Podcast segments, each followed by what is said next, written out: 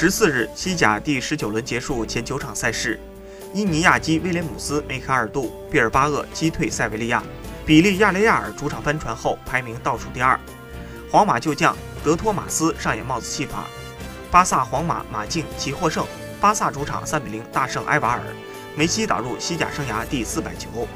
巴萨夺联赛六连胜后斩获了半程冠军，领先马竞五分。此役过后，巴萨已实现连续三十四场联赛场场进球，是二零一三年十月连续六十四战进球后的最佳纪录。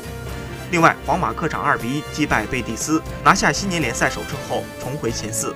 本场比赛，莫德里奇打入本赛季联赛首球，近七个赛季西甲每年都有进球。摩迪西甲生涯十球九球是远射破门。